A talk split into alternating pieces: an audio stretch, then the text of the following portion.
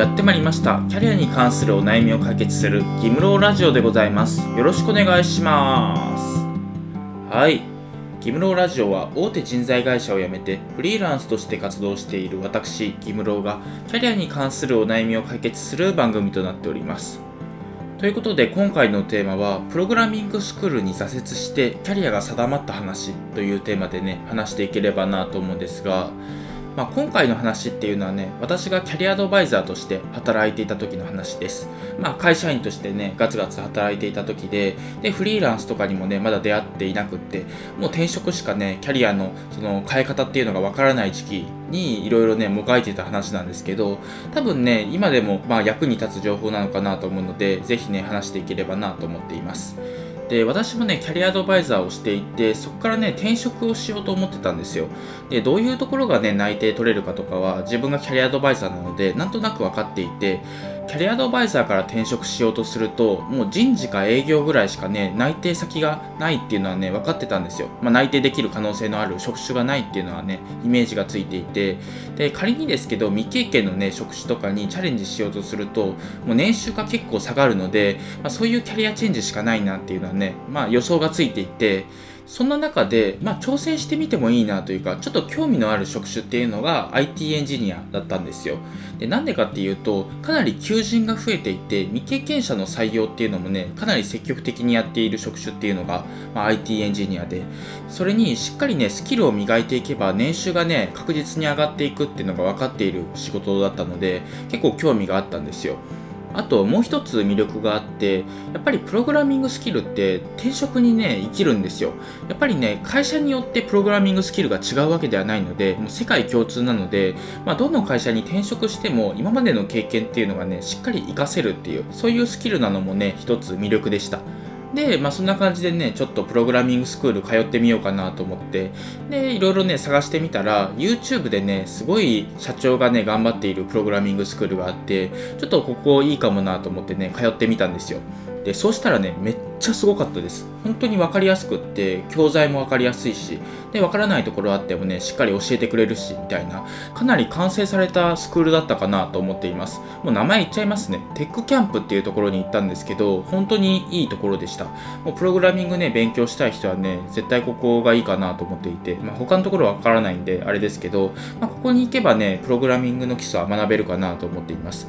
まあ、ただね、今回はね、プログラミングスクールを紹介したいわけではなくて、まあ、挫折してキャリアが定まった話っていうところなので、まあ、なんでね、プログラミングスクールに行って、プログラミングのね、まあ、IT エンジニアの方に行かなかったかっていう、そういう話ができればなと思ってるんですけど、まあ、簡単に言うとね、自分に合わなかったんですよ。適性がないなっていうのに気づいて、すごくね、そのケアレスミスとか結構しちゃうタイプだったので、そういうのが多いと、プログラミング言語ってね、まあ、なかなかそのエラーとかが発生してしまって仕事がね進まなかったりするんですよだから、まあ、そういうところがちょっと合わないなって思ったのが一つと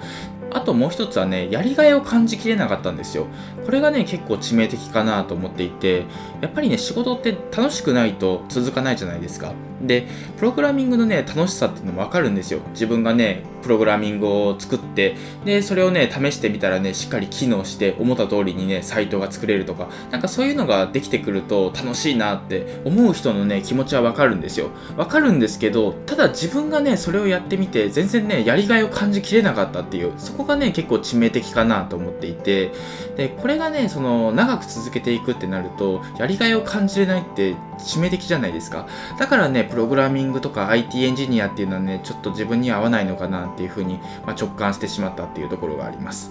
ただ一方でこういう発見ができたからこそプログラミングスクールに通ってよかったなと思っていてもし仮になんですけどこういうねスクールに通わずに未経験から、まあ、IT エンジニアに転職してで転職してからねこの仕事自分に合わないなと思って辞めるとかなんかそうなった場合って結構悲惨でやっぱり転職回数が増えていったりするとやっぱり転職の難易度って上がっていくのでさらにね自分のキャリアに傷がついたというか大変なことになってたと思うんですよ。ただ、やっぱりプログラミングスクールにね、まあ20万ぐらい出して入って、で、そういうことに気づけたっていうのはね、結構プラスかなと思っていて、まあ確かにね、ちょっと高い出費ではあったんですけど、ただね、やっぱり今後のキャリアのね、その方向性が少し定まったっていう部分ではね、すごくプラスかなと思っています。もちろんねこういうスクールって高いので、まあ、たくさん通いましょうっていうわけでは全くないんですがただちょっと興味があってただ転職するのは怖いなといきなりはちょっと怖いなって思った場合に、まあ、オンラインスクールとかでねちょっと通ってみてで自分に合うかどうかを確かめてから転職をするっていうそういうのはね結構、まあ、いい流れなのかなっていうふうには思っています。あともう一つね補足したいのがやっぱりねプログラミング言語って覚えておいて損はないのかなと思っていて私もね今そんなにねプログラミング言語を使っているわけではないんですが役立ったことがあってそのブログをね解説する時にちょっとだけねプログラミング言語を使うところがあるんですよ。まあ、もちろんね、そんなにたくさんね、使うわけではないんですけど、ただ、プログラミングスクールに通ってたからこそ、結構スムーズに理解できたかなっていうところがあって、あ、こういう時にね、今までの経験というか、過去のね、経験っていうのが繋がってくるんだなって感じたことがあって、何が言いたいかっていうと、まあ、つまりはね、一回挑戦したことっていうのは全く無駄になることはないですよっていう、まあ、そういう話がね、最後できればなと思って少し話をしました。というわけで今回は以上になります。今回はプログラミングスクールに挫折してキャリアが定まった話というテーマでね話してきました。まあね何が話したかったかっていうとそのスクールに通ってみて挫折するからといってその全く無駄にはなりませんよっていうそういう話ができればなと思っていて